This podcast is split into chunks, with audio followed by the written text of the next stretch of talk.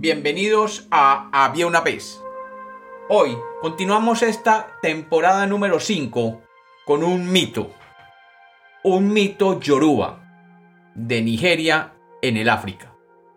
Bienvenidos de nuevo a Había una vez. Espero que lo disfruten.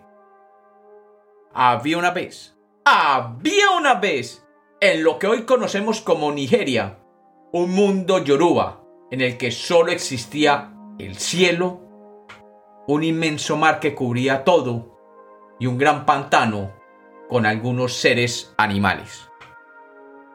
El dios Obatalá, viendo la desolación del mundo, pensó que sería bueno mejorar la tierra con otras formas de vida y con una superficie sólida donde pudieran vivir los orichas, que representan la diversidad de dioses de los Yoruba.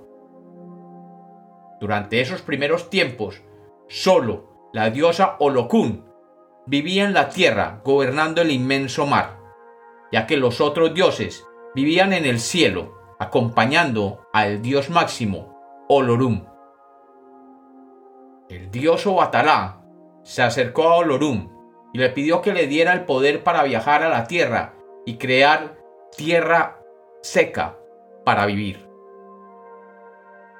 dios Olorum aceptó y envió a Batalá donde el dios Orunmila, el dios de la sabiduría y la adivinación, para que le diera las instrucciones de cómo crear la tierra firme y sus habitantes. El dios Orunmila recibió a Batalá y éste le explicó que para crear tierra firme en los dominios acuáticos de Olokun tendría que conseguir algunos elementos importantes. Para ello, tendría que conseguir una cadena dorada que colgaría del cielo, y así poder descender sobre las aguas sin caer en ellas. Luego, tomando una concha de caracol llena de arena, debería verterla sobre el mar lentamente hasta que se formara un pequeño montículo de arena. Luego, debería poner una paloma y una gallina para que ellas, con sus patas, escarbaran la arena y así esparcieran hacia todas las direcciones la arena formando con esto valles y montañas. Y así lo hizo Batalá. Bajó por la cadena de oro con una concha llena de arena, una gallina y una paloma. Y cumpliendo las instrucciones, vio cómo las patas de la gallina y la paloma comenzaban a formar extensiones de tierra sobre el mar. Y luego, o Atalá, saltó sobre la tierra formada y la llamó Ife, el reino de la tierra seca. Para celebrar el nacimiento de la nueva tierra seca y para permitir que otros vivieran allí, Oatalá tomó una nuez de palmera y la plantó. Y de allí surgió la primera palmera en la tierra. Y esta palmera dio frutos, y sus frutos cayeron a la tierra fértil, y otras palmeras crecieron, formando un primer bosque de palmeras. Olorum envió a su sirviente el camaleón Agemo para que supervisara los avances de Obatalá. Cuando Agemo llegó a la tierra, el dios Obatalá se quejó de que no había suficiente luz para que los bosques crecieran, cubriendo toda la tierra seca. El camaleón llevó la queja al dios supremo Lorum.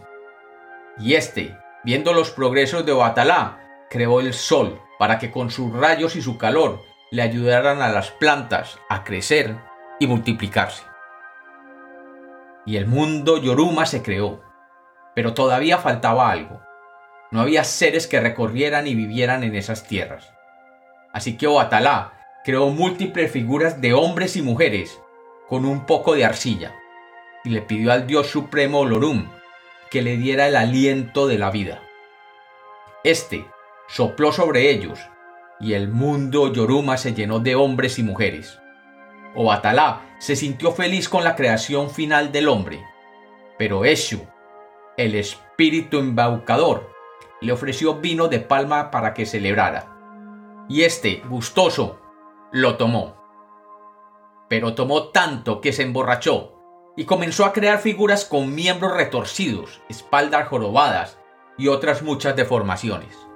Y cuando Lorun les dio vida, estos seres comenzaron a vagar por la tierra con sus deformaciones.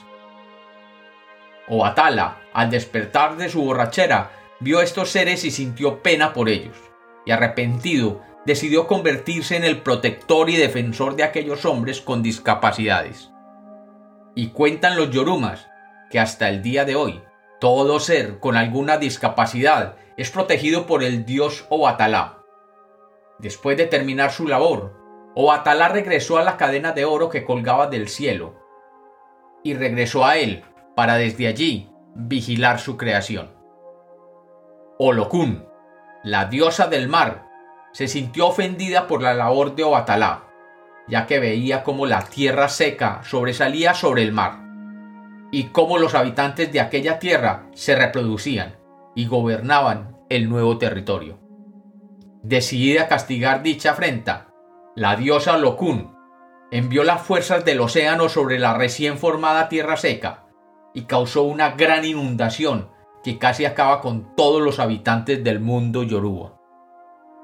Los pocos sobrevivientes oraron a Oatalá para que los socorriera, y éste le pidió de nuevo ayuda a Orumila, el dios de la sabiduría y la adivinación.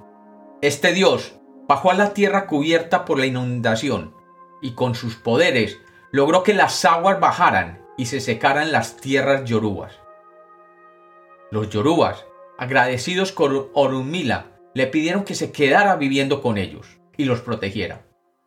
Pero éste, sabiendo que su lugar era en el panteón de los dioses, la Orisa rechazó el pedido, pero a cambio les enseñó a algunos de los Yoruba a controlar las fuerzas invisibles y ver el futuro para que así se protegieran de nuevas catástrofes.